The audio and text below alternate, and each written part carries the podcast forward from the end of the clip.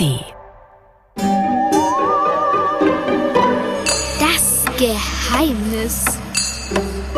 Musikalische Rätsel und Krimis zum Mitraten. Ein Podcast von BR Klassik.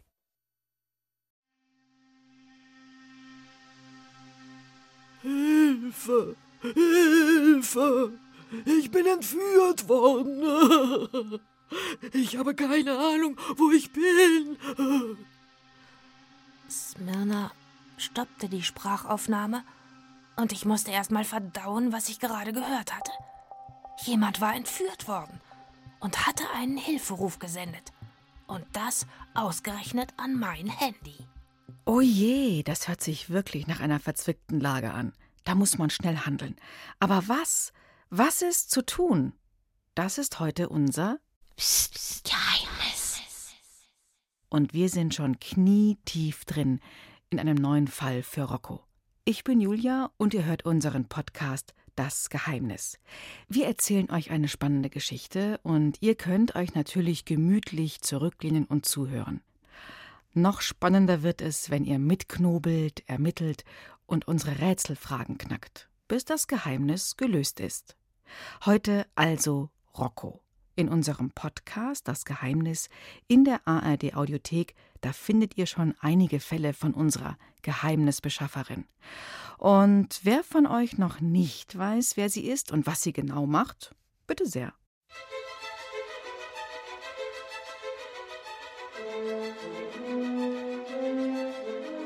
Es gibt eine Menge Dinge, von denen die meisten Menschen denken, dass es sie gar nicht gibt.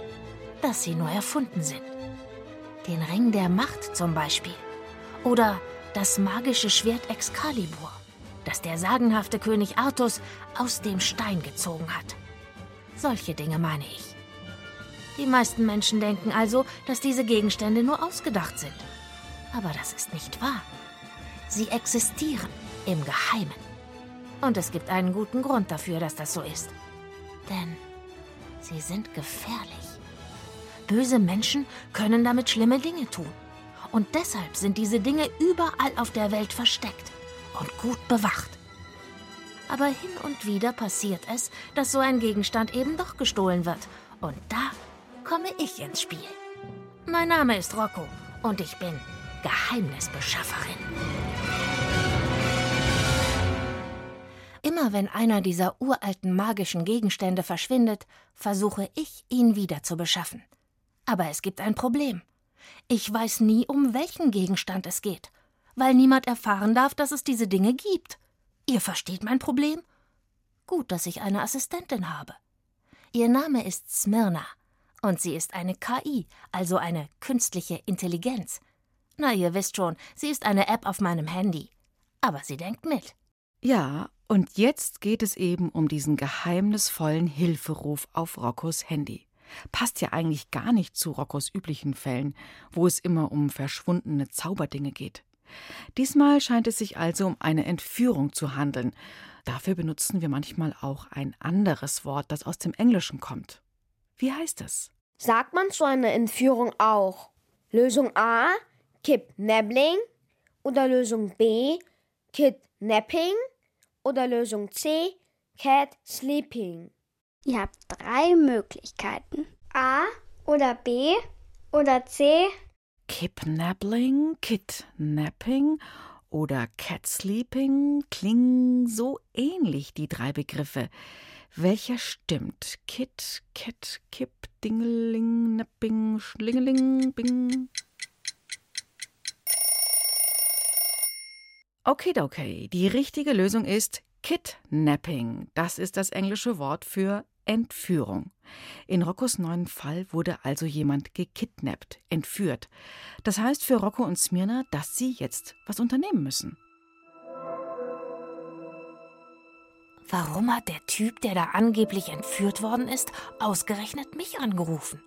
Warum nicht bei der Polizei? Wieso mich? Ich raff's nicht.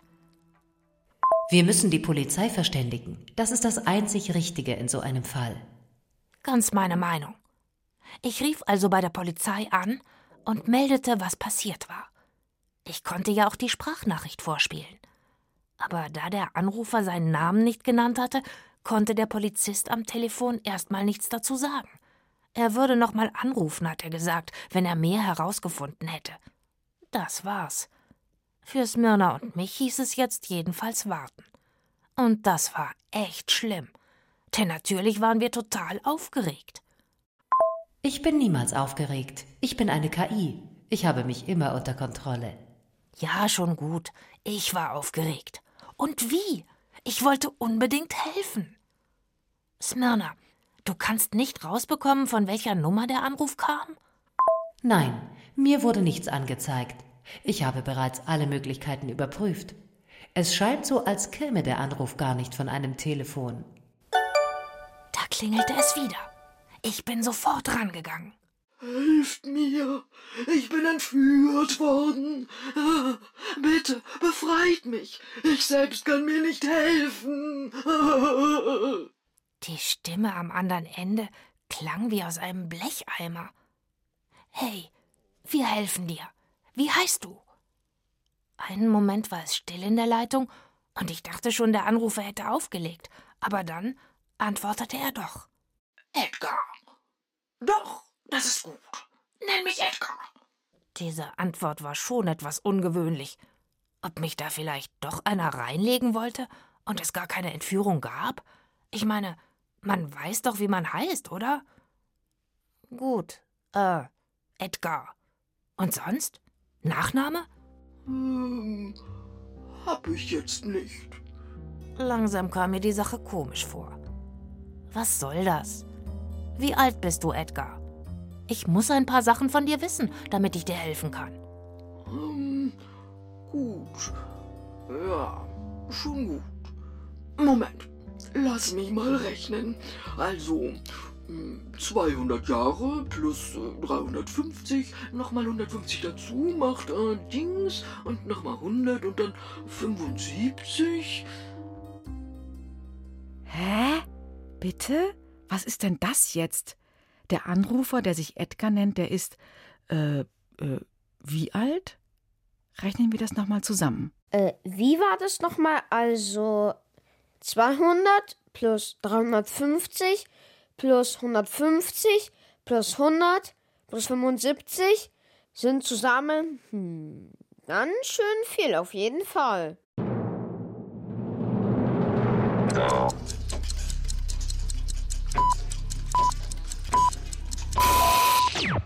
Also 200 plus 350 macht 550. Dazu 150 macht 700 dann nochmal 100 ergibt 800 und obendrauf 75. Macht zusammen 875. Wow. 875 Jahre alt ist er, unser Anrufer? Also zumindest behauptet er das, aber das ist doch sehr, sehr seltsam. Oder ein riesiger Quatsch. So alt ist doch niemand. Höchstens im Märchen, da werden die Leute so alt. Also mir kommt es sehr komisch vor. Vielleicht steckt noch was anderes dahinter? Hören wir mal weiter. Rocco hat den seltsamen Anrufer ja immer noch am Telefon. Edgar, willst du mich auf den Arm nehmen? Nein, das kann ich ja nicht, weil ich hier nicht raus kann, sagte der Anrufer, und mir wurde es langsam wirklich zu blöd. Wo bist du eingesperrt? Ich bin nicht eingesperrt. Ich kann nur nicht raus. Weißt du was, Edgar? Leg doch einfach jemand anderen rein. Wir wollten dir wirklich helfen. Ciao. Ich drückte den roten Knopf und beendete das Gespräch. Smyrna war damit ganz und gar nicht einverstanden. Die Stimmanalyse hat ergeben, dass Edgar nicht lügt. Und gerade du solltest wissen, dass nicht jeder, mit dem wir es zu tun bekommen, ein Mensch ist. Vielleicht braucht er dennoch unsere Hilfe. Ich kann allerdings keinen Kontakt zu ihm herstellen. Und schon fühlte ich mich schlecht. In der nächsten Stunde legte ich das Handy nicht mehr aus der Hand, und wir warteten und warteten und hofften, dass Edgar sich noch mal melden würde. Und dann, endlich, das Handy klingelte. Aber es war nur der Polizist, der mir mitteilte, dass niemand als vermisst gemeldet war. Und ich konnte ihm natürlich auch nicht sagen, was ich inzwischen über den Entführten wusste. Es vergingen nochmal 23 Minuten, bis mein Handy sich wieder rührte. Ich bin's nochmal. Edgar. Die Stimme am anderen Ende der Leitung klang ganz vorsichtig. Ähm, hör zu, Edgar. Tut mir leid. Du musst mir jetzt beschreiben, aus was du nicht raus kannst. Vielleicht können wir dich so finden. Der Raum, in dem du bist, ist der groß oder klein? Mir war ja gleich aufgefallen, dass Edgar sich immer anhörte wie aus einem Blecheimer. Mein Zuhause ist klein. Ihr Menschen stellt es euch auf den Tisch. Es ist aus Metall. Und ich wohne darin, bis man mich zwingt, aufzusteigen. Aber wer es mitnimmt, der nimmt mich mit. Das ist ja das Problem. Und wer mein Zuhause hat und mich erscheinen lassen kann, der kann mir etwas befehlen. Und das muss ich dann machen. Und jetzt hat mich dieser Typ, er hat mich einfach mitgenommen aus dem Trödelladen, gestohlen. Was Edgar da sagte, klang echt sinnvoll. Und plötzlich wurde mir klar, was er für ein Wesen war. Hey, also, mh, ich würde sagen, mh, der arme Edgar. Das hört sich nicht an, als ob er glücklich wäre, wo er drin steckt. Irgendein Gehäuse aus Metall. Rocco hat kapiert, was Edgar für ein Wesen ist. Ihr auch? Und kennt ihr vielleicht auch ein Märchen, in dem so ein Ding aus Metall eine ganz besondere Rolle spielt? Heißt dieses Märchen Lösung A Alibaba und die Zauberleuchter? Oder Lösung B Aladdin und die Wunderlampe? Oder Lösung C Sinbad und der magische Kronleuchter? Und? Kommt ihr drauf? A, B oder C?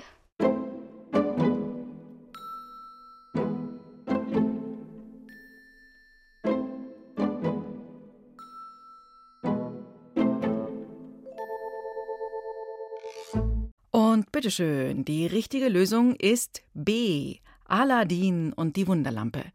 Das ist ein berühmtes orientalisches Märchen aus der Sammlung Tausend und eine Nacht. In diesem Märchen bekommt Aladdin Unterstützung von einem mächtigen Geist aus einer Lampe, einem Djinn. Ob Rocco und Smyrna in dem Fall der Entführung damit weiterkommen?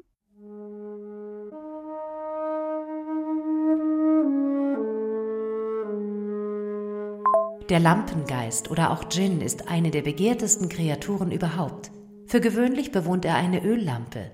Wer in den Besitz dieser Lampe gelangt und sie poliert, dem muss der Lampengeist drei Wünsche erfüllen. Kein Zweifel. Edgar war ein Djinn. Ein Geist in einer Lampe. Und zuletzt war Edgars Lampe in einem Trödelladen gestanden. Wir machten uns sofort an die Arbeit. 15 Geschäfte kamen in Frage. Wir riefen jedes einzelne an, aber wir hatten nicht immer Glück. Einige hatten Urlaub, andere keine antiken Öllampen. Nur fünf Läden führten sie. Und in allen fünf waren in den letzten Tagen Öllampen gestohlen worden. Und zwar nur Öllampen. Hey, warum nur klaute dieser Typ so viele Lampen? Weißt du was, Myrna? Der Typ weiß nicht, in welcher Lampe der Lampengeist wohnt. Er kauft und klaut sich nur einfach alle Lampen zusammen. Er sucht nach einem Djinn. Dann wäre es klug, ihm eine Falle zu stellen. Und genau das haben wir auch gemacht. Wir füllten einen Sack mit alten Messingbechern und Kannen und dann gaben wir eine Anzeige im Internet auf. Alte Öllampen zu verkaufen. Das stimmte natürlich nicht, aber wir wollten den Dieb anlocken. Es dauerte keine Stunde und er meldete sich. Sofort wollte er die Adresse wissen. Er war übrigens der Einzige, der sich meldete. Ich nannte ihm die Adresse und dann warteten wir. Um sechs Uhr abends sollte der Mann auftauchen und sich die Öllampen anschauen, so war es ausgemacht. Er kam nicht um sechs. Um sieben auch nicht. Und auch nicht um acht oder neun. Da wussten wir Bescheid. Er würde einbrechen, sobald es Nacht geworden war. Und wie geht das weiter? Was denkt ihr? Hm, Also, wenn der Typ einbrechen möchte, sobald es dunkel ist, dann sollten Rocco und Smirna was tun, um sich den Kerl zu schnappen. Aber wie? Man könnte eine Schnur spannen oder die Treppenstufen mit Schmierseife einreiben. Weil dann fällt der Dieb vielleicht hin und dann kann man ihn ganz leicht festnehmen. Aber Mist! Dann weiß man ja nicht, wo der Dieb die anderen Lampen versteckt hat. Und man kann den Djinn nicht befreien. Hm. Genau, das ist das Problem. Irgendwie müssen es Rocco und Smirna schaffen, dass sie dem Dieb unbemerkt folgen können. Jetzt wird's spannend.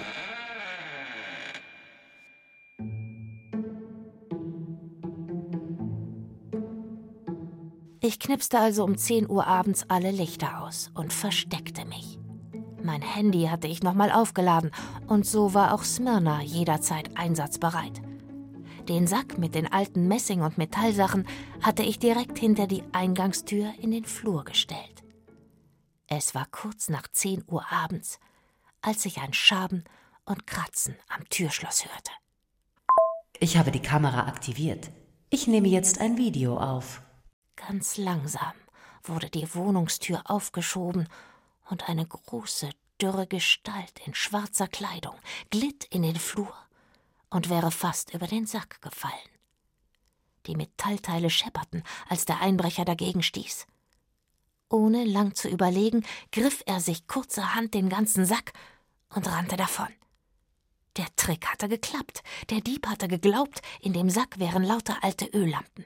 Smirna und ich nahmen die Verfolgung auf. Der Dieb stürzte aus dem Haus auf die Straße, und dort stieg er in eine Straßenbahn. Ich schnappte mir mein Fahrrad und radelte wie eine Wahnsinnige hinterher.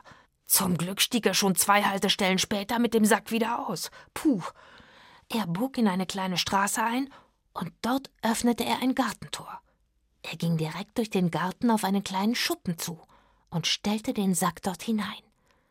Dann kam er wieder heraus und durchquerte den Garten bis zur anderen Seite. Dann verschwand er in einem Haus. Ich hatte alles gefilmt. Jetzt, wo er verschwunden war, wagte ich mich auch in den Schuppen. Ein alter Tisch stand dort, vollgestellt mit Öllampen. Hallo, Edgar? Bist du hier? Ich bin's, Rocco. Und sofort dröhnte es aus einer Ecke des Schuppens zurück. Hier bin ich. Ihr habt mich gefunden. Oh, oh. Schnell, nehmt mich mit, nehmt mich mit. Und dann weg hier. Der Mann will unbedingt einen Lampengeist haben, weil er sich zum König über die ganze Welt machen will. Er hat noch nicht kapiert, dass er die richtige Lampe schon längst gefunden hat. Aber sobald er mich poliert, muss ich sein Diener werden. Wir haben dann keine Zeit verloren, sondern Edgar mitsamt seiner Lampe eingepackt und sind abgehauen. Direkt zur Polizei. Dort habe ich das Video gezeigt und die Adresse des Diebs angegeben. Die Polizei wird sich jetzt um ihn kümmern. Edgar aber haben wir niemals zu Gesicht bekommen, denn weder Smyrna noch ich wollten uns einen Wunsch erfüllen lassen. Umgekehrt aber erfüllten wir Edgar einen Wunsch. Wir haben ihm eine alte Thermoskanne geschenkt. ich glaube, er wohnt jetzt in der Thermoskanne ganz sicher und gemütlich. Denn niemand, absolut niemand, würde einen Gin in einer Thermoskanne vermuten.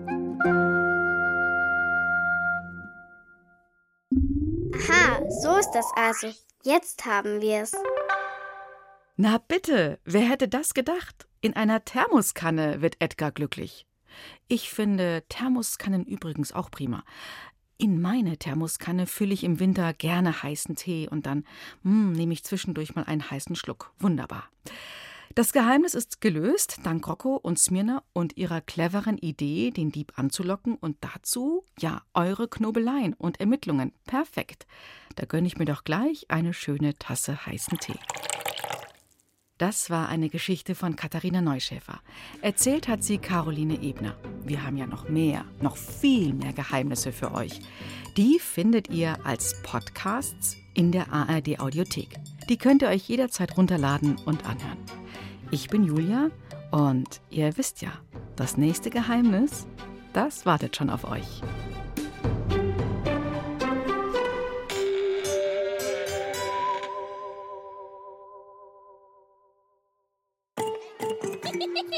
Ihr wollt mehr? Dann lasst euch vom Betthupferl ins Land der Träume bringen. Das Betthupferl Gute Nachtgeschichten für Kinder gibt's in der ARD Audiothek und überall, wo es Podcasts gibt.